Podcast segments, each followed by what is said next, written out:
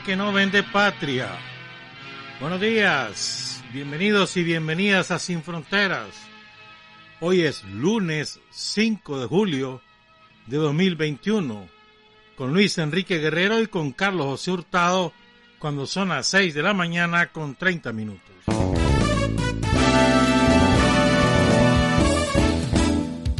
Sin fronteras para decir la verdad.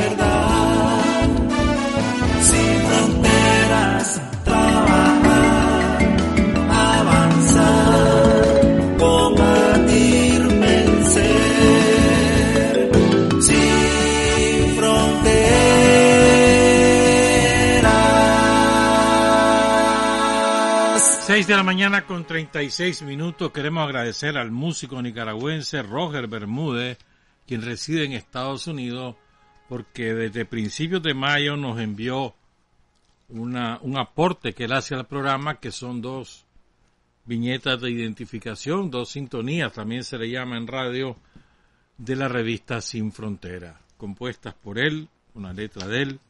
Muchas gracias al compañero Roger Bermúdez.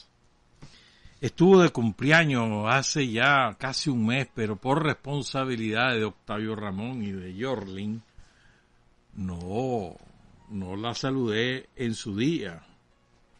Una preciosa muchachita, ya tiene 13 años, cumplió 13 años, o ya es toda una señorita. Luciadeli Guadalupe Álvarez Matamoro, además de linda físicamente, es también una niña sumamente inteligente y dedicada a sus estudios. Orgullo de su padre y orgullo de su madre, los compañeros Octavio Ramón Álvarez Moreno y Yorlin Matamoros. Felicidades atrasadas y reclamarle a tu papá y a tu mamá por haber avisado tarde. Felicidades. Bien. Falleció el viernes, en la madrugada, doña Rosa Vallejos, toda una institución para los sandinistas leoneses, para el pueblo de la ciudad de León. Había recién cumplido los 73 años porque nació el 10 de junio, de julio, perdón, de junio sí, de 1948 y un infarto le arrebató la vida la madrugada del viernes.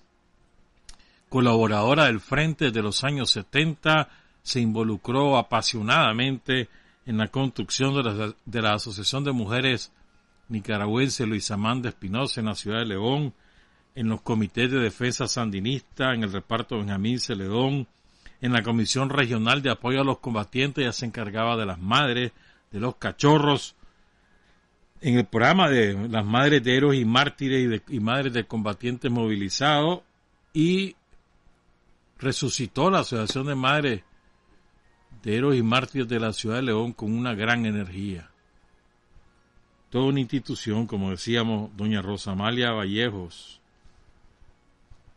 Saludamos a sus hijos, Julia y Reina, a sus nietos y a los sandinistas de la ciudad de León. Más tarde vamos a hablar de bastantes cosas referidas a héroes y demás. Y, una, y una, un relato muy importante sobre Carlos Fonseca y otras cosas. También queremos hablar sobre Mauricio Abdalá, pero vamos a hacer en la segunda parte porque yo creo que todos estamos, bueno, la mayoría de nosotros ya estamos enterados de lo que ha ocurrido en Canadá. Pero creo que lo más importante, tal vez lo hemos soslayado. Son espantosos esos crímenes, más de 1100 cadáveres de niños, de niñas, algunos de tres años, quizás menos. Más bien que cadáveres son los esqueletos, los restos, ¿no? Han sido encontrados en varias escuelas o antiguas escuelas de la Iglesia Católica, cuya misión era que los niños y las niñas olvidaran que eran indígenas, que borraran de su memoria la etnia de la cual provenían, que no hablaran en su idioma, que no reflejaran sus manifestaciones artísticas, que no poseyeran la cultura de su etnia. Ese era el propósito, expreso, deliberado, no era oculto siquiera. Porque luego de la invasión francesa, de la invasión británica, principalmente a lo que hoy conocemos como el territorio canadiense, además de exterminar a una enorme cantidad de, de personas de los pueblos originarios, a los que quedaron los querían subsumir, es decir, los querían succionar, los querían asimilar, esclavizar además, convertirlos a nada, simplemente que fueran seres vivientes pero sin ningún tipo de identidad, ese era el propósito expreso. No estoy haciendo una, una especulación, sino me estoy basando en lo que los testimonios de los hipotes entonces, que ya son bastante adultos, sobrevivientes de la barbarie ocurrida en esas escuelas. Estamos hablando, además, vamos a unirlo esto con algo que está pasando en Chile que es interesantísimo. Y fíjense cómo es la cosa, ¿no? Mientras eso ocurría en Canadá, aquí en Nicaragua, son otros 100 pesos, hermano. Aquí hay autonomía de los pueblos originarios, el primer país de América que lo hizo y fue es la revolución de los caribeños, su autonomía. Aquí hay gobiernos que se encargan de los asuntos caribeños. Muchas veces eh, nosotros mismos, los que vivimos en el Pacífico, olvidamos que hay una autonomía y no respetamos su ámbito. Pero los pueblos caribeños han ido asumiendo, asumiendo, asumiendo la dirección de sus propios asuntos y defendiendo los derechos que les asisten de acuerdo al marco constitucional y de acuerdo a, a la tradición. A diferencia de, lo que ocurre aquí en Nicaragua, allá en Canadá es exactamente al contrario. Si no quieren ver indios, como le llaman, no quieren que, que a nadie se le ocurra reivindicar su identidad étnica, los han aplastado, el primer hallazgo fue el 23 de mayo y encontraron 215 niños en un viejo internado indígena en la localidad de Kamloops, en la provincia de Columbia Británica. A finales de junio encontraron otras 751 tumbas anónimas. Y el último hallazgo, 182 tumbas anónimas la semana pasada. En una antigua escuela, entre comillas, en Cranbrook, en Columbia Británica. Y lo descubrieron con un radar de penetración del suelo.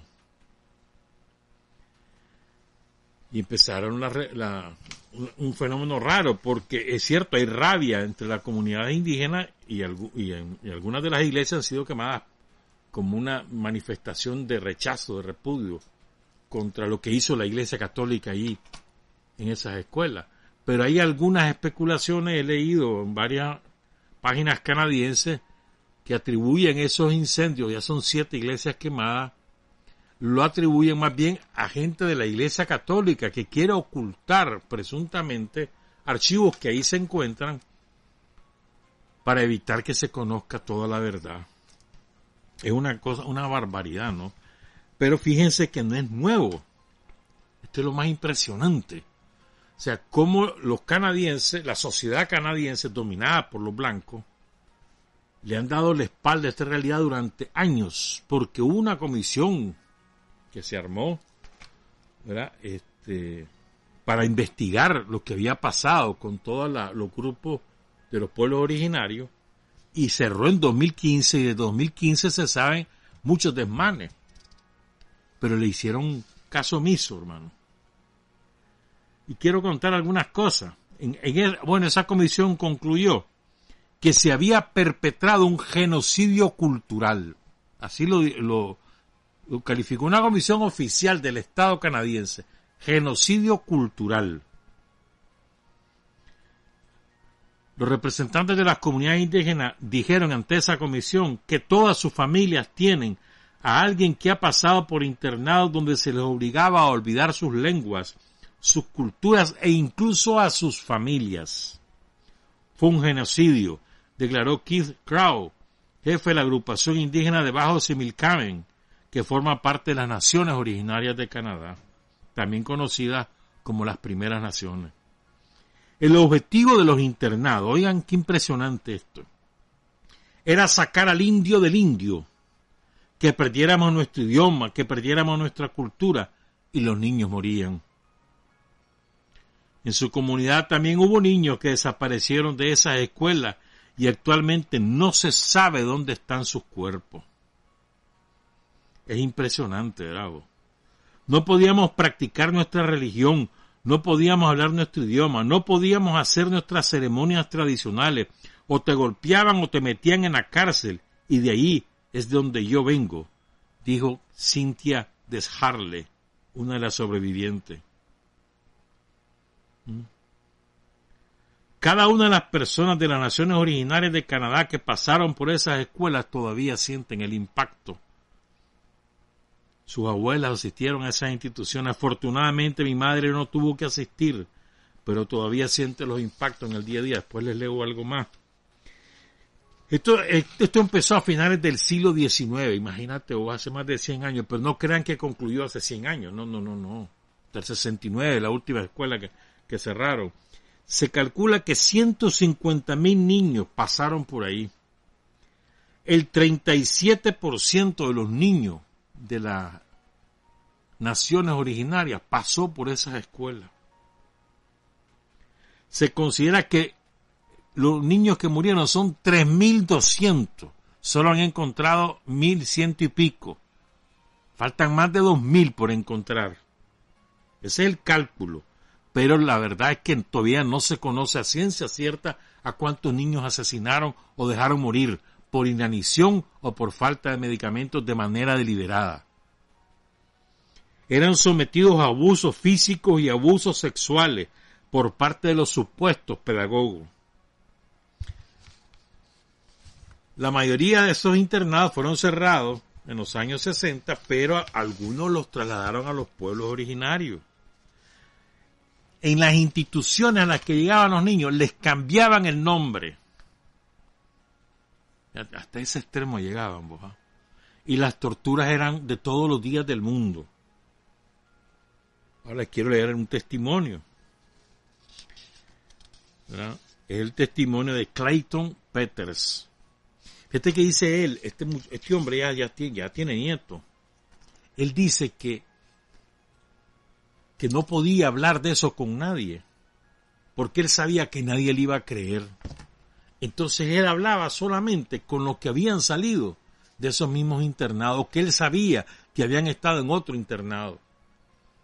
Hablaban quedito, en voz baja, porque nadie les podía creer y más bien no podían ser objeto de persecución política si lo decían. Mira qué terrible.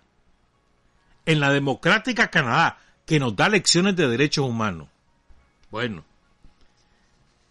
dice, dice que, dice Peter que para él es un enorme alivio que hayan encontrado los cuerpos de los niños. Dice, finalmente se lo voy a contar a alguien todas las cosas por las que pasé ahí. Como si estuviera ahí, no es un secreto. Fue el dolor más horrible del mundo ser nativo, ser indio en ese entonces. ¿Cómo fue que él llegó a parar esa escuela? Su papá cometió un delito, lo llevaron preso. Entonces él, cuando se da cuenta, él era hermano mayor de su, de su hermano, él era el mayor, entonces él huye, ahí lo llegan a cazar los policías, lo capturan y junto a sus cinco hermanos lo llevan al internado y los ponen, los separan en pisos distintos para que no se vieran. Cinco años después logró ver a su, uno de sus hermanos y con ese hermano se escapan. ¿Verdad? Y fíjate, mira lo que hacen, ¿ve? Espérame. Dice, los agarran, ¿verdad? Los agarra un cura y le dice, si alguna vez intentas correr de nuevo, Mr. Peters, lo llevaremos lejos y nunca lo encontrarán. ¿Quiere correr? Le preguntó a Peters. No, señor, no huiré. Qué horrible esa. Ser golpeado y abusado era parte del maltrato continuo. Después que te amarren y te amarren, ¿a quién le vas a llorar? Decía el cura. Entonces dice él, aprendes a odiar, a tener odio en ti y a odiarte a ti mismo. Qué cosa más espantosa. Al niño que encontraban hablando en su idioma, lo castigaban. Le metían un- una pastilla de jabón en la boca y las hacían masticarla, no tragarla, masticar, masticar el jabón para después tragarlo. En castigo por hablar en su idioma. Y oigan, este, esto es probablemente lo más cruel que yo he leído de, de toda esta parte. Oigan lo que les hacían. Les decían que tener el color de piel que ellos tenían era pecado. Que ellos tenían que quitarse ese color de piel para que pudieran ser aceptados por Dios. Y entonces le ponían cloro en los jabones y los obligaban a bañarse con jabón y cloro y a restregarse la piel para quitarse ese color café horrible que tenés, para blanquearlos. Dice este, este compañero, dice, me golpearon tantas veces por no usar el cloro, pero yo no lo iba a usar. Dejé de bañarme porque solo querían lastimarme. A ese extremo, ¿eh? Cuando un niño se enfermaban, no le daban ningún tipo de medicamento. ¿Sabes lo que hacían? Lo metían a la celda de castigo. A la misma celda donde metían a todos los chavos por mal portados, entre comillas. Ahí metían a los enfermos y ahí se morían. Si no sobrevivían solo porque su cuerpo podía reaccionar a lo que fuera, ahí se morían. ¿Te imaginas el horror de un niño enfermo con calentura o tal vez con diarrea o con lo que fuera, dolor aquí, dolor allá, solito en un cuarto ahí encerrado? O sea, ¿puede existir alguna tortura peor para una criatura? Dice Peters que a los 17 años lo expulsaron por portarse. Ah, bueno, espérate. Esta es otra. Es que, este, es que hay tantas cosas. Dice, dice Peters que una de las razones por las que con mayor frecuencia lo castigaban a él era porque los quedaba viendo a los curas. Y eso era castigado. Y me- tenías que volver a ver al piso, clavar los ojos en el piso. Si vos los volvías a ver, les pegaban una cachimbiada que no jugando. Qué terrible, ¿verdad? vos? Finalmente lo corren a los 17 años, ¿verdad? Dice, cuando dejé esa escuela, luché contra todos, estuve triste toda mi vida. Luché contra todos los hombres blancos que me tropezaron, estaba tan enojado. Todavía estoy aprendiendo a lidiar con la ira, a lidiar con cómo vivir con la gente, a enfrentarme a cómo vivir conmigo mismo. Y esa, esa ira, esa rabia, lo hizo hacer un alcohólico. Aún así logró casarse con Sherry Peters, tienen una hija ya de 34 años, cuatro nietos y ahora él dejó de beber, buscó trabajo y su afán es proteger a, sus a sus nietos, ese es su principal afán. Sale la, sale la iglesia católica, dice que ahora que está saliendo todo eso, pues bueno, es verdad que cómo sufrieron a medida que vemos cada vez más claramente el dolor. Hasta ahora lo ven claramente que el tal arzobispo Ricardo Gañón. ¿ah? Los obispos nos comprometemos a seguir caminando junto a los pueblos indígenas. Ah, lo peor del caso es que la mayoría de los de los nativos del, suelo canadiense, la mayoría siguen siendo católicos. Dice dice que lo- lo- los que viven dispersos en distintos territorios porque los dispersaron, ¿verdad? Hoy, ahora que leen todo eso, ah, pues entonces yo tenía razón. Aquel que desapareció es que lo mataron. Aquel del que nunca pude saber es que lo mataron. Ahora sé que lo que yo, lo que yo recordaba no era un sueño, no era algo que yo me imaginaba, sino que es la verdad, que es lo que yo viví. Qué triste, ¿verdad? Eso es lo que hace Canadá. Esto es muy importante, ¿ah? porque si vos lo tirás a lo que han hecho los, los blancos a lo largo de toda América y en otros continentes, por supuesto, pero bueno, hablemos de América, es exactamente lo mismo. O sea, es anular al indio por ser indio, por ser salvaje, por ser atrasado. Y por eso el blanco, aquí por ejemplo vemos en todos los de la calle atravesada, los chamorros, los lacayos, los, todo eso, ¿no? los pelas, etcétera. Ellos no conciben cómo un indio puede ser presidente, cómo un indio puede ser ministro, cómo un indio me va a decir a mí cuáles son las leyes del mercado, como un indio, etcétera. O sea, para ellos es inconcebible. Ellos, nacidos para mandar, ellos, que se han educado en no sé dónde y en no sé cuánto, y estos indios que han estudiado en escueluchas ahí como de, esos, de esas del, del Estado, escueluchas públicas. Esa es su mentalidad racista y clasista. Ambas cosas. Y fíjense, miren, el pueblo chileno nos, nos está dando una lección enorme, enorme. Ayer fue la instalación de la Convención Constituyente, la que va a redactar la nueva Constitución de Chile, la Constitución que va a sustituir a la de Pinochet, con la que ha convivido el pueblo chileno a lo largo de más de 30 años, 34, 35 años. ¿Y cómo lo logró el pueblo chileno? Con la lucha. El que no lucha no alcanza ningún tipo de cambio. Es la lucha. De nada te sirve estar a favor o en contra de algo si no lo manifestas en tu lucha cotidiana, o lucha política, o lucha social, o en lucha personal. Y los chilenos han dado una enorme lección.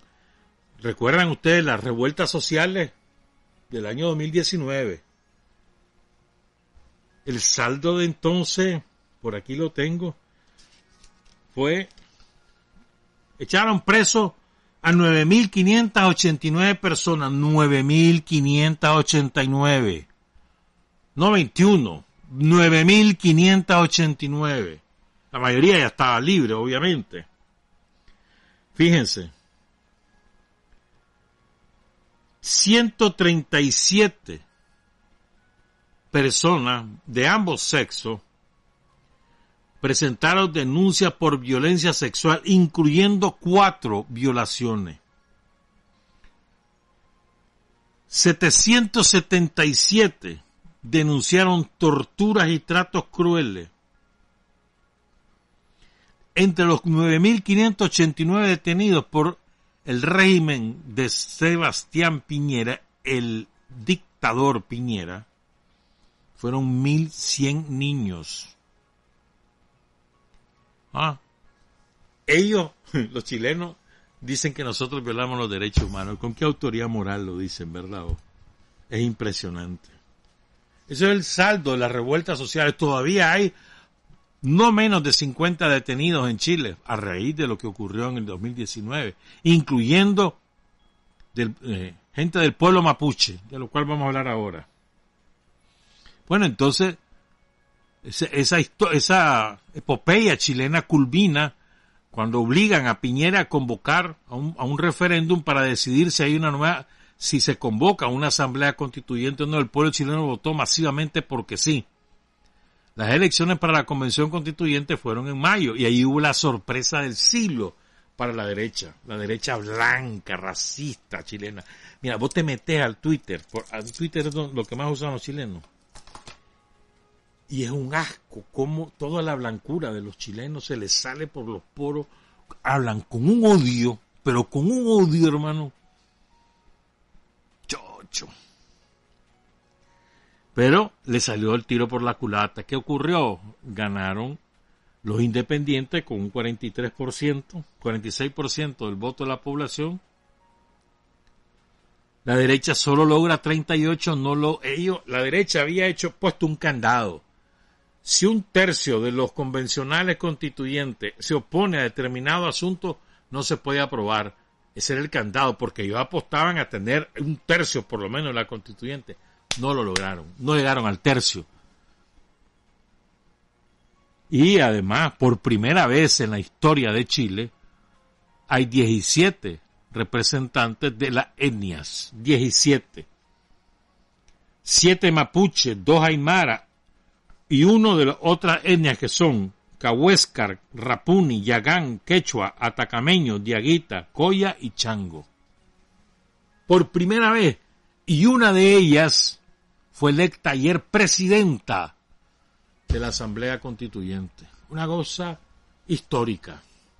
Y una mapuche orgullosa de ser mapuche. Activista por los derechos de la nación mapuche. Te voy a contar algo, mira. Vos sabías que, bueno, seguramente que no, pero bueno. A ver, los mapuches son más o menos el 12% de la población china. Chile tiene 18 millones, los mapuches son un poco más de 2 millones. Solo los mapuches, no estoy hablando de todas las naciones originarias, solo los mapuches. Viven al sur de Chile.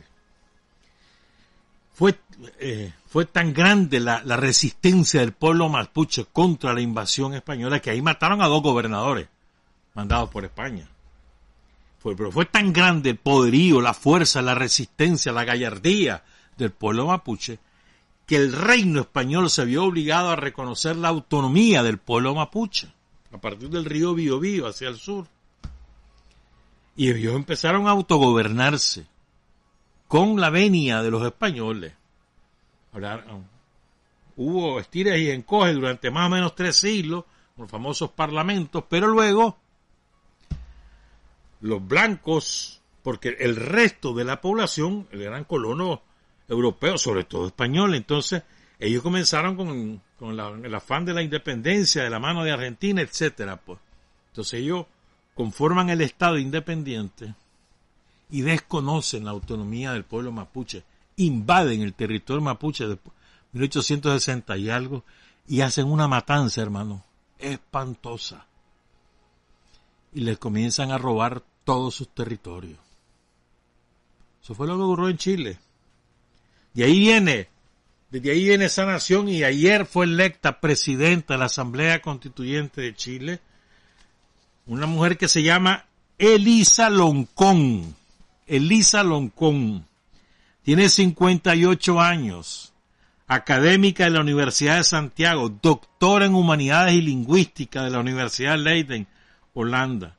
Le eligieron en la segunda votación mayoría absoluta, 96 votos de los 155 posibles. Dice la Elisa, vengo de una familia sencilla como todas las familias mapuche, afectadas por la pobreza, pero íntegra desde el punto de vista de nuestros códigos, inspirados por las normas colectivas, la memoria, el relato social, la historia. Mi familia me le dio un sentido de felicidad. Ella vendió fruta, vendió huevo, vendió queso en un canasto, lo mandaban a vender al mercado y allí ahora es la presidenta de la Convención Constituyente de Chile. Miren las barbaridades que le han dicho. Lo que se te ocurra, comunista, radical, Chile va para el carajo, y hace cabo Chile, toda la blancura, los lo racistas y lo, lo, que los que se sienten ricos, como aquí, hombre, igual que aquí, los medio pelos que se sienten ricos pues todos ellos. Es una cosa impresionante. Y además es parte de la convención constituyente una mujer que ha estado presa, que la han acusado de lo que se les ocurra y en todos los juicios ha ganado, y es la machi, es decir, la sacerdotisa, la doctora, la, la asesora espiritual del pueblo mapuche es muy importante. Carmen, Francisca del Carmen Lincoano Huircapán. La Machi. Fue la más votada entre el pueblo, entre las naciones indígenas. Quiero leer un poquito sobre qué es una machi. Su función es curar a los enfermos o a quien sufre alguna dolencia así como guiar de manera espiritual a su comunidad. La machi es una persona mapuche, es una mujer con los rasgos, roles y obligaciones que tiene toda mujer. La machi es la persona mapuche que ha sido llamada por las dimensiones cósmicas y de la concepción propia mapuche que tenemos de Dios para cumplir un rol que ella no ha buscado. La machi es una persona elegida por el Dios mapuche, la energía cósmica y las divinidades tutelares de la Tierra para que ejerza la tarea de mediadora entre el mundo natural y sobrenatural mapuche. La machi no elige ser machi, es tomada por un espíritu de tal forma que si no se hace machi se enfermará, se agravará y a la larga entrará a morir de una enfermedad muy complicada. Eso es esta mujer que ayer estaba en esa constituyente. Le dijeron, y es la líder del pueblo, la líder espiritual de ese pueblo, la máxima autoridad espiritual de ese pueblo, ahí está. Y llegan de la mano de una lucha de décadas del pueblo mapuche. Es una maravilla. Vamos a ver cómo termina eso, ¿verdad? La mujer mapuche está excluida, hemos estado sin voz, no hemos sido reconocidas en el escenario político. Pero la mujer mapuche ha defendido las tierras, el agua, el conocimiento, la lengua, y nosotros hemos tenido un espacio social, público y mucha fuerza espiritual para acompañar la lucha de nuestros pueblos. Eh, o sea, la historia de los mapuches como toda la historia de las naciones originarias de nuestros pueblos, de América, que ha sido subyugada, sometida al genocidio, al etnocidio, a todo tipo de maltrato, es una historia impresionante de, fuerza, de, de lucha. Entonces, cuando uno ve esas realidades que ocurren en América, Bolivia, Perú, Ecuador, Chile, Venezuela, Colombia, donde hay México, Guatemala, en, El Salvador y el pueblo Lempa todavía resiste. Si cuando uno ve todas esas cosas y ven cómo los líderes indígenas luchan y luchan por tener respeto a su identidad, respeto a sus creencias, respeto a su manera de, tomar decisiones, y uno compara con Nicaragua, hermano, Aquí ves al pueblo Misquito, al pueblo Mayagna, al pueblo Creole, al pueblo Rama. Ayer había una promoción ahí del pueblo Rama, una cosa lindísima, que salieron de ahí de la, Rima, de la isla Ramacay y después luego hacer su promoción, porque ahora están siendo tecnificados, se les están trasladando conocimientos de acuerdo a su cultura y en su idioma.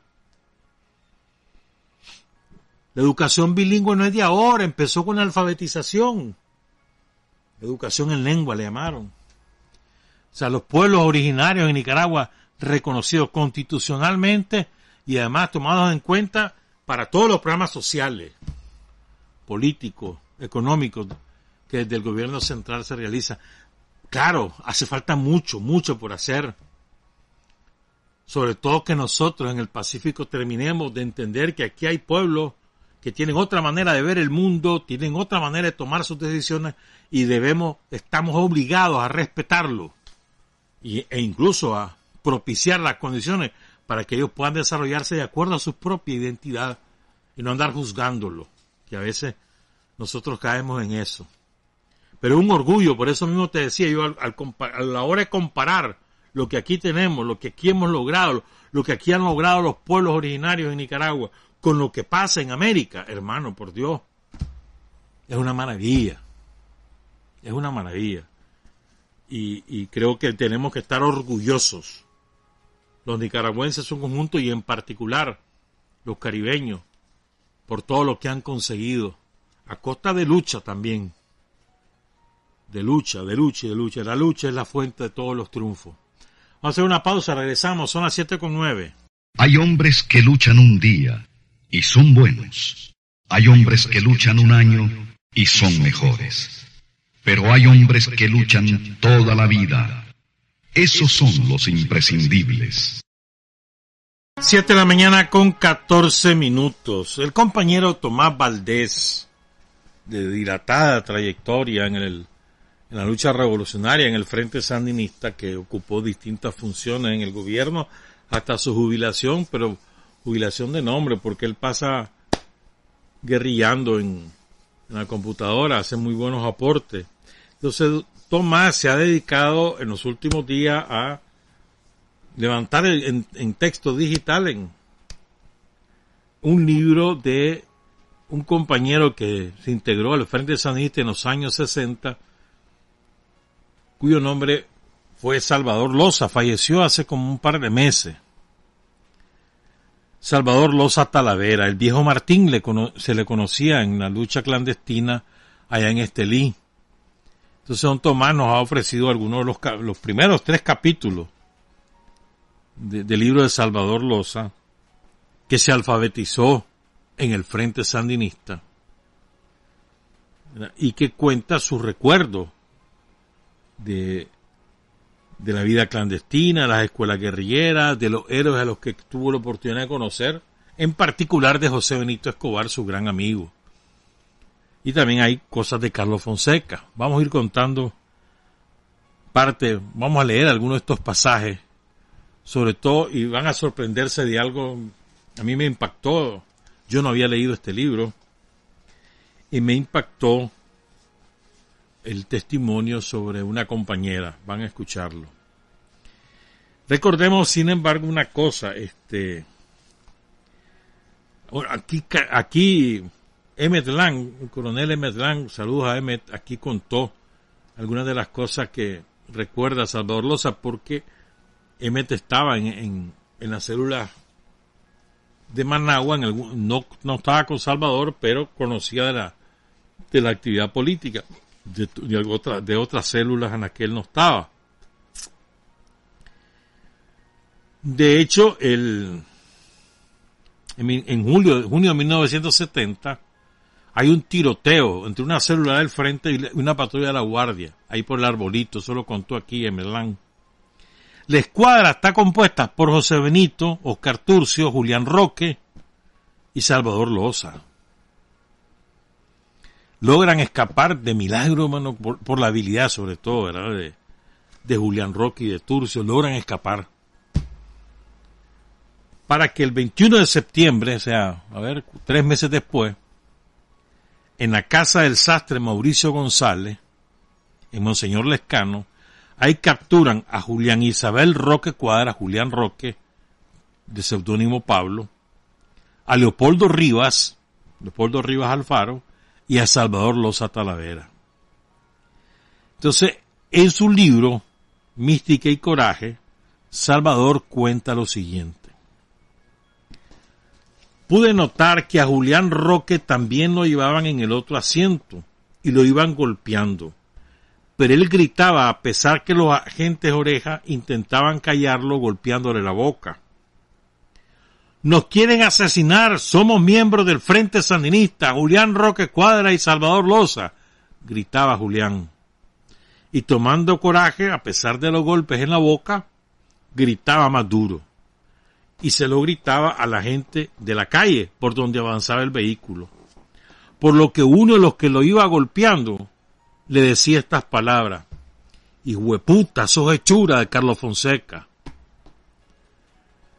Sentí que ahora estaban golpeando salvajemente a Julián Roque Cuadra y eso me dio fuerzas, porque Julián no le respondía las preguntas, las mismas preguntas que minutos antes me hacían a mí.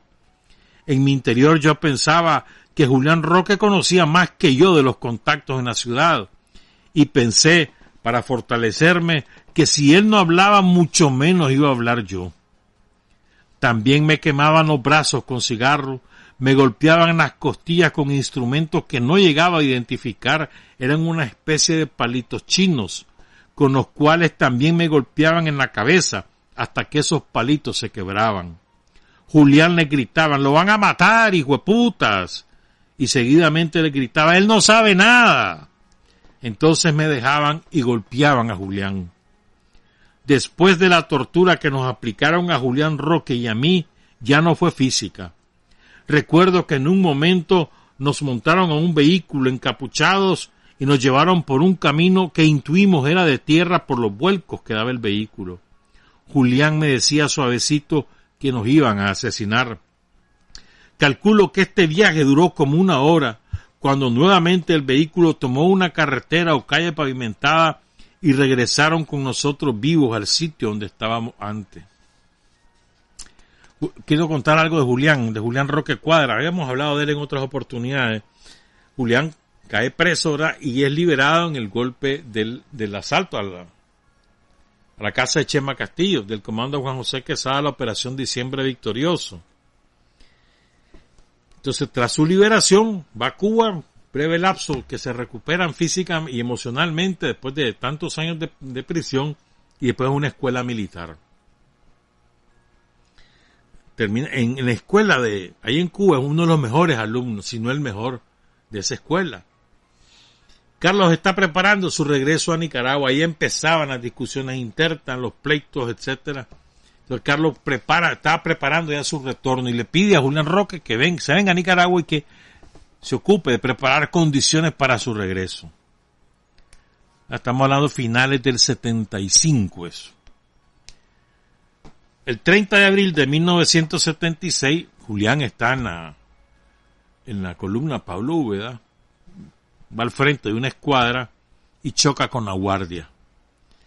En Illaz, Illaz queda más o menos a 35 kilómetros al noreste de Guadalajara, rumbo a las minas, casi en la frontera con, con casi, casi. Uno, o sea, ya se nota, pues, toda la selva de Bozaguas, ahí queda Illaz. Y en, chocan, entran en combate, y ahí cae Julián Roque Cuadra 30 de abril de 1976. Iba a cumplir 30 años el 2 de julio, imagínate vos. Por eso me acordé por, por su fecha de nacimiento. Dice Daniel, Daniel contó algo, Julián Roque lo contó en, en una asamblea de, de las preparatorias de, de las elecciones de 2006, se llamó Asamblea de la Esperanza en el Hotel Las Mercedes el 27 de diciembre de 2005. Ahí habló Daniel sobre Julián Roque y cuenta lo siguiente. Julián Roque Cuadra, un joven de extracción popular. Su madre trabajaba en los mercados y su padre era músico de la Orquesta la Guardia. Fíjense qué cosa. Era una forma de sobrevivir y Julián como le agarró, le agarró la vena artística a su padre y tenía una voz extraordinaria. Cuando estábamos en aislamiento en la cárcel nos tenían prohibido hablar. Era prohibido cantar según la ordenanza que había en cada celda. Cada quien estaba aislado en una celda, un prisionero por celda y a distancia de cinco o seis celdas entre prisionero y prisionero. Pongan cuidado. Cada uno encerrado en una celda. Y para que no pudieran comunicarse entre sí, sino a gritos, y si, y si gritaban, lo oía el guardia custodio, entonces estaban a una distancia entre cinco y seis celdas uno del otro. En un pabellón, suponete que en un pabellón habían 20 celdas, habían tres prisioneros. ¿Me, entendés? Y solitarios en la celda. Y en cada celda había un, un, un rótulo, una ordenanza que decía, prohibido hablar, prohibido cantar, prohibido estar de pie, prohibido estar acostado. Solo podían estar sentados. Lo cuenta Daniel. Nos querían tener, dice Daniel, todo el tiempo sentados en el piso. Y Julián nos deleitaba con sus cantos. Julián cayó luego en combate en la montaña. Daniel, el 27 de diciembre de 2005. Ese mismo día que capturan a Julián y a Salvador Loza, capturan, pero en otra, en otros operativos, a 13 compañeros. José Benito Escobar, Emetlán, Arnulfo Orozco Martínez, Carlos María Alemán Ocampo, Carlos Alemán Ocampo, Leopoldo Montenegro Lara, Francisco León Rodríguez Cabrera, Marcos Antonio Ortiz Sánchez, Saúl Arana Castellón, que fue vicecanciller y embajador en Japón, entre otros cargos, Esperanza Jorge Rivera de Valderramo, Mauricio Secundino González Laguna, Juan Alberto Enrique, fallecido el año pasado, periodista, Manuel Antonio Espinosa Aragón, Juan eh, Silvia Villagra, la profesora Silvia Villagra, y ya estaban presos Catalino Flores, Jacinto Suárez, Filemón Rivera, Germán Pomares, Ramón Rizo, Doris Tiguerino, Francisco Ramírez, Oscar Benavide, Daniel Ortega, Lenín Serna, Carlos Guadamul, Humberto Campbell y Manuel Rivera Vallecillo. Ese día caen todos estos compañeros. Después de dos huelgas de hambre de 17 y 30 días y las manifestaciones populares, lograron poner en libertad el 12 de abril de 1971 a Doris Tijerino, a Germán Pomares, Germán Hernán Coronado se llamaba Pomares, ¿verdad? Arnulfo Orozco, Catalino Flores, Filemón Rivera, Mauricio González, Juan Alberto Enrique, Paco León Rodríguez y a Salvador Loza Talaver. Ese día sale en libertad el 12 de abril de 1971 Salvador Loza, el viejo Martín. Entonces él cuenta y aquí viene la parte de Carlos, cuenta Salvador en su libro que en 1965 Filemón Rivera lo integró en la Escuela Político Militar de San Isidro de la Cruz Verde, que queda aquí, después de Villa Fontana, aquí en Managua. En esa escuela, dirigida por Carlos Fonseca, se aplicaba su método apoyado por la, por la vivencia de los aspirantes guerrilleros. Con sus pequeñas y humildes historias, fueron aprendiendo las causas de la pobreza y de la explotación que se vivía en Nicaragua. Abordaron temas de autorreflexión de conocimiento de sí mismos, hallaron las conexiones entre ellos y estudiaron los factores sociales, económicos y políticos de la causa sandinista. Me detengo aquí. Fíjense qué método más lindo, el de Carlos Fonseca. Cómo estudiaban la realidad de Nicaragua a partir de las vivencias de cada quien. Y vos, ¿de dónde venís? ¿Y dónde vivía? ¿Y, y cómo, de qué vivía tu mamá y tu papá? Y tenía, ibas a la escuela y tenías que comer. Y había luz en tu casa. Y entonces, a partir de la vivencia de cada uno, después decían, ¿y por qué tu familia es pobre, ¿por qué Nicaragua es pobre? Y ahí iban construyendo y aprendiendo las razones por las cuales Nicaragua era empobrecida y cómo salir de esa, de esa situación. Una, una cosa maravillosa, esa manera de enseñar, para quien va contando lo propio, ¿verdad? Y además se va conociendo, ¿no? El uno va conociendo al otro. Dice Salvador Loza. A ver, la escuela era, algo más que entrenamiento político militar. Carlos Fonseca encomendó a Ricardo Morales Avilés y a Julio Buitrago que alfabetizaran a Salvador Loza. Entonces, dice Salvador, Ricardo me llevaba un cuaderno en que me dejaba las tareas, que consistían en las primeras letras y el abecedario. Más adelante, cada vez que tenía contacto con Ricardo, el primer asunto a tratar era pedirme que le entregara el cuaderno con las tareas hechas. Un día, Carlos me mandó a pagarle siete córdobas que por provisiones le debían a un colaborador, pero el colaborador se negó a aceptarle los reales a Salvador. Entonces ese día Salvador, escuchen esto, ese día Salvador viajó en misión a Estelí y se gastó los siete córdobas que eran para pagarle al colaborador, se lo gastó entonces Carlos Fonseca convocó al Estado Mayor y durante dos horas lo sentaron en el banquillo y le hicieron una crítica respecto a la responsabilidad y la honradez que los miembros del Frente Sandinista deben tener como principal característica. Por siete cordas, un dólar de la época, digamos que ahora fueran 20 dólares, ponerle que ahora menos pues, pero bueno, ponerle que fueran 20 dólares de hoy. Le dieron 7 Córdoba para pagar al colaborador por unos alimentos. El colaborador dijo que no, que no le debían nada, se lleva los 7 pesos y se lo gasta. Carlos lo sienta, entre todos lo critican, porque hay que ser, hay que ser responsables y honrados. Son las dos características de los miembros del Frente Sandinista que no pueden ser eh, desechadas. Lección de Carlos Fonseca. ¿Oyeron? Honrados y responsables. Aquí viene otra que cuenta Salvador Loza. Las caminatas en la escuela las hacíamos solo de noche. De San Isidro la Cruz Verde caminábamos hasta el río Jordán y ese río ya desapareció, ¿verdad? En el crucero. Por la madrugada regresábamos y descansábamos un rato.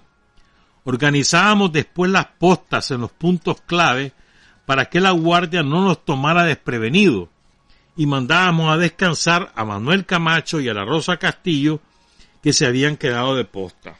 Después hacíamos los ejercicios militares. La posta nos tocaba realizarla a todos, desde Carlos Fonseca hasta la Rosa Castillo, que era la compañera que nos ayudaba en la cocina y que junto con Manuel Camacho eran la cara pública de la casa. La cocina igual nos tocaba a todos. Era parte de la preparación del guerrillero, era parte de la formación que deberíamos transmitir a los que iban a integrarse a las demás escuelas militares que se establecerían en los diferentes lugares de Nicaragua. Todo ese trabajo político llevado a cabo en San Isidro lo habían iniciado los compañeros Filemón Rivera y Fausto García, otro esteliano caído en Pancasán, que habían llegado hasta San Isidro en el año 1961. A Filemón lo conocían como, Fan, como Juan y a Fausto como Moncho, el montatoro, porque en las fiestas de Santo Domingo Fausto García era uno de los montatoros. Entonces llegamos a esa estructura.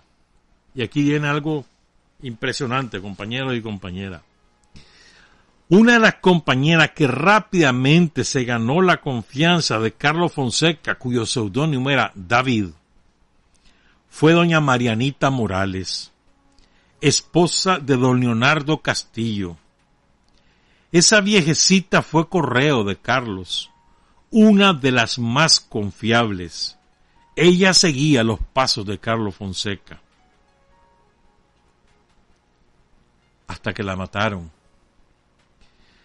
¿Cómo la mataron? La guardia la asesinó echándole un carro encima a ella y a su nieta. Las trituraron ahí en la carretera sur. En el año 70. Así las mataron. ¿Quién recuerda a esta compañera? Marianita Morales correo de Carlos Fonseca, una de las personas de mayor confianza de Carlos Fonseca.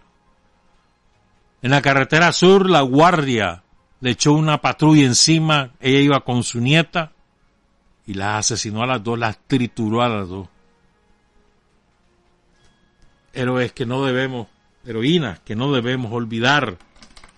Hay que recuperar ese nombre, esa vida, esa historia. Repito su nombre, Mariana Morales, Marianita. Correo de Carlos Fonseca. Quiero recordar ahora, hoy es el aniversario de la liberación de San Marco y de Ginotepe. No hay tiempo para recordar a todos nuestros héroes. Vamos a ir a hacer poco lo vamos a ir haciendo poco a poco en el transcurso de este mes. Pero quiero también leer y rendir tributo a los héroes de la quinta región, empezando porque el primero de julio fue el aniversario de la caída en combate de Héctor Antonio Ugarte Varillas, cuyo seudónimo era Baltasar. Cayó en el lugar conocido como El Portillo, en La Palma. Él era miembro de la columna Camilo Chamorro, del Frente Oriental Carlos Roberto Güembe. Nació el 14 de septiembre de 1954, hijo de José Antonio Ugarte Castillo y de Dora Varillas Arostegui Hizo su primaria en la escuela José Aníbal Montiel y se bachilleró en el Instituto Nacional Josefa Toledo de Aguerri en Huigalpa. Se integró al Frente Sandinista en 1977 y cae el primero de julio de 1979. Tenía 25 años. Héroes y mártires de Huigalpa, de Acoyapa, Nueva Guinea y de la quinta región hubo un acto que los recordó este fin de semana. Voy a leer los nombres. Alberto Borge, César Augusto González, Carlos Armín González, Freddy Mena, Felipe Acosta, Freddy Aguirre, Germán Miranda Toledo, Gustavo Adolfo Morales, Jaime Lazo Meneses, Jacinto Dávila, Jonathan González, José Daniel Sandoval, Jorge Castillo, Javier Guerra Báez, José Ramón González, Leonel Mena González, Luz Marina Blanco, Maritza Quesada, Marco Sequeira Molina, Oscar Lino Paz Cubas, Oscar Benavides Lanusa, Pedro Joaquín Acevedo, Reinaldo Girón, Roldón Paz Cubas, Santiago Linarte, Silvio Parral Escalero, Iván Montenegro. La lista es mucho más, es mucho más grande, obviamente, pero son parte de los caídos en Nueva Guinea y parte de los caídos en otros combates en varios municipios de lo que fue la quinta región, Boaco Chontales. Honor y gloria también a los compañeros de Huigalpa, Coyapa, Nueva Guinea y la región quinta. Y quiero leer los héroes y mártires de San Marcos. Después vamos a dedicarnos a Mauricio Abdalá, son las, seis, las 7 y 35. Que hoy es el aniversario de la liberación de San Marcos, hoy es el aniversario de la liberación de, de Ginotepe. Héroes y mártires de San Marcos, Samuel Calero Ruiz, Fernando del Rosario Tapia Alonso, Orlando Pérez Vidaurre, Moisés Muñoz Ticay, Alejandro García Vado, Walter Peralta Moncada, Manuel Antonio Mercado Moya, Mario Jarquín Ortiz, Evaristo Jarquín Ortiz y Nicolás Jarquín Ortiz, tres hermanos. Mario Evaristo y Nicolás Jarquín Ortiz. Mario de los Ángeles Larios Carrillo, Juan José Sánchez Mendieta y otro hermano, otros dos hermanos, Juan José Sánchez Mendieta y Mario José Sánchez Mendieta. Sócrates Flores Viva, el doctor Sócrates Flores. Francisco Javier Velázquez Bustos, Álvaro Uriel Mercado Vázquez, Maribel Argentina Molina Espinosa, Leonardo García Jara, Víctor Santiago Montiel Gonzaga, Rosario Dávila Tapia, Juan Pastor Alemán, Elvin Guillermo Celaya Ortega, Marvin José Corrales Flores, Luis Anastasio Herrera Pérez, Daniel Ernesto Conto, Guillermo Molina Molina, Julio César García López, Miguel Ángel Calero López y Mario José Álvarez Medrano. Honor y gloria a los héroes y mártires de la ciudad de San Marcos, en el departamento de Carazo, cuya aniversario de liberación lo recordamos hoy. Y quiero que hablemos ahora un poco de Mauricio Abdalá. Tirsa Sainz, que lo conoció muy bien, todos los años lo recuerda, y nosotros quisimos, es que cuando estaba leyendo a Carlos Fonseca, la anécdota de Carlos, y después estaba leyendo otras cosas de Carlos Fonseca, entonces, y me topé con la imagen de Mauricio Abdalá y dije, Mauricio Abdalá es un auténtico hijo de Carlos Fonseca, de acuerdo como lo describen todas las personas que conocieron a Mauricio Abdalá. Nació en León, se crió en Chichigalpa, en Chichigalpa hizo su primaria, en Chichigalpa hizo su secundaria, se bachilleró, después se fue a estudiar medicina a León, el León se integró al frente tipo 74 y se metió a organizar en los barrios y siguió estudiando medicina. Y ya después se pasó, se fue clandestino, eh, formó, ayudó a formar la, la asociación, el comité de médicos sandinistas, con muchachos que estaban estudiando o que ya, o recién graduados que trabajan en distintos centros de salud y daban atención médica en comunidades empobrecidas que no tenían acceso, entonces iba la Brigada de Médicos Sandinistas. Una tradición, el movimiento médico sandinista, me acordé de Beteta también, doctor Enrique Beteta, que es el promotor de esa idea ya en el año 2005, creo que nació el movimiento médico sandinista. Pero es una tradición que está enraizada en la historia del frente desde los años 70 Mauricio Abdalá fue uno de sus promotores. Y, bueno, y se metió a, la Asociación de Estudiantes Universitarios de Chinandega, junto con la Cuxabel Cárdenas, que era su responsable. Cuxabel era responsable de la tendencia GPP en todo el departamento de Chinandega y Tirce era responsable en la ciudad de Chinandega. Nació el 15 de agosto de 1956, hijo de Abel Abdalá, que era palestino, y de una, de, una masaya, doña Concepción Ramírez. Y todo el mundo dice esto, Yo he leído como seis o siete testimonios de Mauricio Abdalá, todo el mundo dice lo mismo. Un cipote sumamente inteligente, sumamente discreto, o sea, no andaba haciendo ah, eh, pantomima con su inteligencia, con sus conocimientos, sumamente discreto, pero con un enorme carisma. Sobre todo, dicen quienes lo conocieron por su bondad, su manera de ser. esas dos características, su bondad y su manera de ser, le ganaron el aprecio de todo el mundo, el que lo, todo quien lo conocía. ¿verdad? Y cuentan también, o sea, su, su, la conciencia social la va adquiriendo en la medida que se va incorporando al movimiento estudiantil en Neón, lo mandan a trabajar a los barrios, etcétera. Pues en esa misma medida va adquiriendo conciencia. Lo invitaron a ser del frente en el 74, pero él todavía estaba muy apegado a la familia, sobre todo a su papá, y él no se sentía él todavía con la, con la posibilidad de dedicarse a tiempo completo al frente. Entonces decidió esperar un rato y después ya se, se fue integrando al suave sin necesidad de decir aquí estoy ya, a ver, ya, ya está incorporado.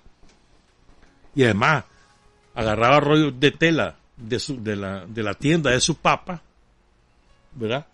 Y con eso se hacían uniformes para los, los combatientes, se daba comida y agua para las escuelas, en, la- en los buzones, y además este, su- la casa de su papa se convirtió en casa de seguridad del Frente Sandinista. Donde más trabajó Mauricio Abdalá fue en Guadalupe y en el Calvarito, ahí en León. Entonces yo el otro día estaba pensando con, con, este- con la muerte de Eduardo, el alcalde de Santo Tomás, y ahora con Mauricio Abdalá. Y uno, uno dice, ¿a cuánta gente sumaron estos compañeros a la causa del Frente Sandinista? Con su ejemplo, con su vida, con su trabajo. ¿A cuánta gente? O sea, esa es la herencia que dejan, ¿no? La gente que ellos, con su ejemplo, con su palabra, su verbo y su acción, integran jóvenes o de cualquier edad que los integran a la lucha revolucionaria. Yo creo que difícil emular es un legado semejante, ¿no? Una persona que vos hayas logrado integrar porque vos, por tu manera de ser, por tu trabajo político, por lo que fuera, pero una, y ese es el, legado real, pues más allá de tu familia estamos hablando, ¿verdad? Y, y me imagino yo cuánta gente no se integró o aceptó colaborar con el frente, gracias a esa manera de ser de Mauricio Abdalá, ¿no? Formó redes de colaboradores y trabajo público, participó en el traslado de armas, alimento y custodia de dinero. Era bien, ¿Cómo era de honrado que a él le daban los reales que se recuperaban en los operativos? Él se los daban como custodio de los reales, que después se utilizaban para comprar tiros, para comprar armas, para movilizarse, para lo que fuera, para tener un herido. Pero el custodio era él. Mira qué clase de, de confianza la que se había ganado Mauricio Abdalá. Impresionante, hermano. Entonces él, lo, mandan a hacer una misión, a un traslado de armas, y se va con otro médico, con otro compañero, ¿verdad? Y al lado del viejo. Espérate, me, me olvidaba contar esto. Cuenta uno de sus grandes amigos, ¿verdad? Que es René Pérez Montiel, que él era pieza fundamental del Comité Médico Sandinista. Ahí estaban René Pérez, Lucrecia, la quechita lindo, la Lucrecia lindo, Roberto Cortés, otro estudiante que ya recién graduado de medicina. A, Roberto Cortés, médico, lo sacó la guardia del quirófano y lo asesinó. Y a Bayardo Linarte, Bayardo que está vivo aún, René Pérez y Bayardo son los que están vivos, los demás asesinados por la guardia. Físicamente era de tez blanca, cabello largo, un poco desaliñado, caminaba raro. ¿Verdad? Dice, dice, no que lo conocieron. Pues. De la mañana hacía sus actividades médicas y en la tarde a los operativos, a la lucha revolucionaria. Increíble, bravo. Se va con Gerardo Lindo, se van para el viejo, le dan la misión a Cuxabel, vaya a trasladar esta arma. Y ahí parece que le tendieron una celada. Un tipo al que, que está identificado ahí del viejo, creo que está vivo todavía, pero identificado como traidor, es el que los delata. Y el 2 de junio, ¿verdad? Mauricio, perdón, y el, y el 30, 29 de junio, a Mauricio y a Gerardo Lindo los mata la Guardia Nacional en el camino que va hacia el ingenio Monterrosa. Gerardo había sido herido en un combate el 2 de junio, en el- creo que en el lado de Chichigalpa, en el ingenio San Antonio.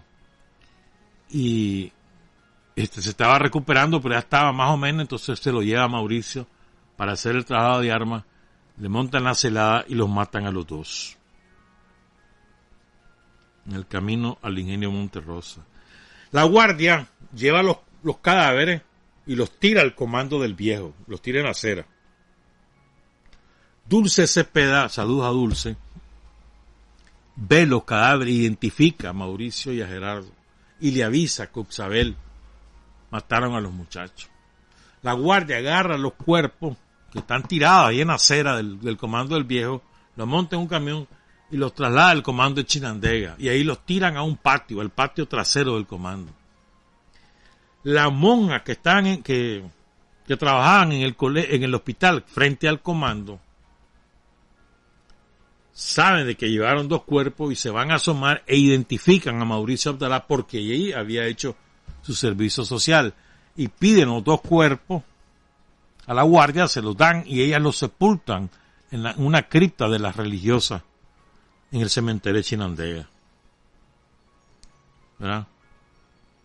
Este, ya después del triunfo en agosto, su papá, don Abel, exhumó sus restos y los sepultó en Chichigalpa. Tenemos la foto que nos enviaron desde Chichigalpa de la cripta donde está sepultado Mauricio. Nos la mandó el compañero Miguel Ángel Moreno. Le agradecemos por su esfuerzo. Está, abandonada esa tumba.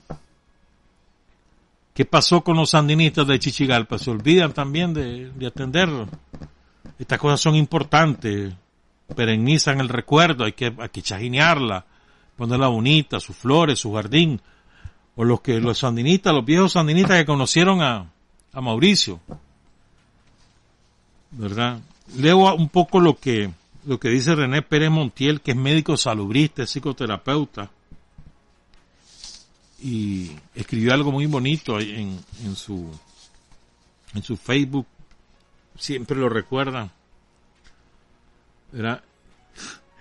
me estaba acordando vos sabés que a todos los palestinos a todos los que eran de origen árabe en Nicaragua ¿cómo los conocíamos? nadie los conocía por palestino ni por árabe le decíamos los turcos ¿se acuerdan? andate donde el turco, decían, generalmente eran tiendas de textiles, generalmente, pues no, no siempre, pero bueno, la mayoría sí, eran comerciantes de tela, los turcos. Bueno, sí, así le decían también al papa de, de Mauricio, Mauricio Abdalá. En la calle principal, ahí estaban las tiendas de los turcos. Ahí habían árabes, fenicios, sirios, palestinos que llegaron a Nicaragua en los años 30, 40, en la diáspora palestina después que Israel les roba su territorio. ¿Verdad? Y ahí es donde conoce este, el doctor Pérez Montiel a Mauricio Abdalá, el hijo menor Dice, tuve el privilegio de compartir con él la escuela primaria, el instituto, en la secundaria y la escuela de medicina. Fueron 15 años de complicidad, amistad, cariño y cercanía como pocas personas en mi vida. Su padre, don Abel, fue como un padre para mí, y sus hermanos, Helva y William, mis hermanos mayores, quienes aún viven y puedo abrazar de vez en cuando. Helva, que es una brillante ingeniera, y William, William Abdalá, uno de los mejores cirujanos de Nicaragua. A Mauricio le decíamos el turco, alto, taciturno, amante de la literatura y de la poesía, de carácter pasivo y semblante tranquilo, un compañero y amigo solidario con quien lo necesitaba. Con él aprendí a disfrutar de las canciones de Sandro y de los cigarrillos Windsor. Y, oigan qué clase de confianza la que le tenía René Pérez a Mauricio Dorá. Dice que fue la única persona con la que consulté antes de casarme con Amantina y solo me dijo, te será fiel toda la vida. Y ahí siguen casados. Increíble, ¿verdad? Dice, ¿qué más puedo decir de Mauricio, de aquel muchacho desgarbado con cara de poeta? Alma de niño, corazón valiente, lleno de humildad, solidaridad, profunda compasión ante el dolor, visionario, con una clara comprensión de la realidad histórica de su querida Nicaragua. ¿Qué puedo decir más allá de su profunda mirada desde donde contemplaba toda la injusticia del país, analfabetismo, exclusión, inequidad y represión militar, un pequeño país donde Somos y sus allegados poseían todo y un pueblo empobrecido y humillado nada tenía. Nunca se ufanó de su talento, solo lo delataba su mirada y sus gestos, siempre dispuesto a compartir, a dar todo lo que tenía, dinero, alimentos, ropa, zapatos, todo, pero siempre en silencio, sin que nadie se diera cuenta, nunca necesitó el aplauso o el reconocimiento. Importante es eso, ¿ah? No anda, hacía las cosas y nunca quería que se lo estuvieran reconociendo, no, no, no andaba predicando, y hice tal cosa, y hice tal otra, no nada. Eso quedaba entre él y las personas a las que ayudaba. Nunca dijo no puedo, dice René Pérez. Una semana antes de la insurrección de mayo del 79 en el ingenio San Antonio me lo encontré en la parada de buses de Chinandega. Yo venía de Villanueva, donde estaba realizando el servicio social, y me dijo, no regresé al centro de salud, andate a, la casa con Amantina, que ya estaba embarazada de su primera hija, Meilín. Cuida de ella y de tu hija. Quédate con ella hasta que todo pase. No le pregunté nada, dice René Pérez, e hice todo lo que me pidió. Dos semanas después de eso, que se encuentra Mauricio en la parada de buses de Chinandega, pongan cuidado, dos semanas después, la guardia llegó al centro de salud de Villanueva y los mató a todos. Él se salva por el consejo de Mauricio. Y la hija nace el mismo día que matan a Mauricio. Mauricio lo matan a los, 20 a los 22 años. Y, y se pregunta René Pérez, ¿cuántos niños y niñas nacieron ese mismo día, esa misma hora que mataron a Mauricio? ¿Cuántos nuevos nacimientos surgieron de la semilla de tantos jóvenes como Mauricio? Su papá, interesante esto, ¿verdad? A su, pa- su papá después cae Mauricio y está la insurrección en Chichigalpa y allí, en, perdón, sí, en Chichigalpa y él anduvo ahí cavando zanja, ayudando a cavar los pozos tiradores. Recuerden que había pasado la masacre de Chichigalpa, la espantosa, que fueron de casa en casa, sacando a los sandinistas y asesinándolos en la calle. Ya había pasado de Ciudad a ver, ahí estaba cavando pozos, pozos de tirador. Y cuando él lleva los restos de Mauricio a Chichigalpa y los sepulta en el cementerio de Chichigalpa, él escribió el epitafio. También tenemos el epitafio que nos mandó Miguel Ángel. Dice ese epitafio. Médico sandinista caído por la libertad de su pueblo. Triste quedó nuestro hogar sin su sombra querida. Se fue dejándonos el perfume de sus virtudes y la bondad de su corazón. Amarga la prueba, Señor, mas hágase su tu voluntad. Recuerdos amorosos de papá. Y por esas cosas de la vida dice René Pérez que al lado de, de la tumba de Mauricio sepultaron a su abuelita Chepita. Que, que eh, su abuelita y, su, y la mamá de René que hicieron como un hijo a Mauricio. Nadie puede quitar la pureza de su mirada y la sonrisa de su rostro. Nadie puede robar su trascendencia e inmortalidad. Nadie. Sé que su alma inmortal está en el cielo, porque ¿quién puede mostrar más amor que aquel que da la vida por sus hermanos? Y es verdad, no hay mayor expresión de amor por los demás que dar la vida. Como todos nuestros héroes y mártires, como Mauricio Abdalá, como Carlos Fonseca, como José Benito, como Luis Amanda, como Arlenciú, como Nora Astorga, como tantos y tantos y tantas compañeras y compañeros caídos a lo largo de tantos años de lucha. Trabajar, avanzar, combatir, vencer, patria y libertad. Revolución es sentido del momento histórico. Es cambiar todo lo que debe ser cambiado. Es igualdad y libertad plenas. Es ser tratado y tratar a los demás como seres humanos. Es emanciparnos por nosotros mismos y con nuestros propios esfuerzos es desafiar poderosas fuerzas dominantes dentro y fuera del ámbito social y nacional. Es defender valores en los que se cree al precio de cualquier sacrificio.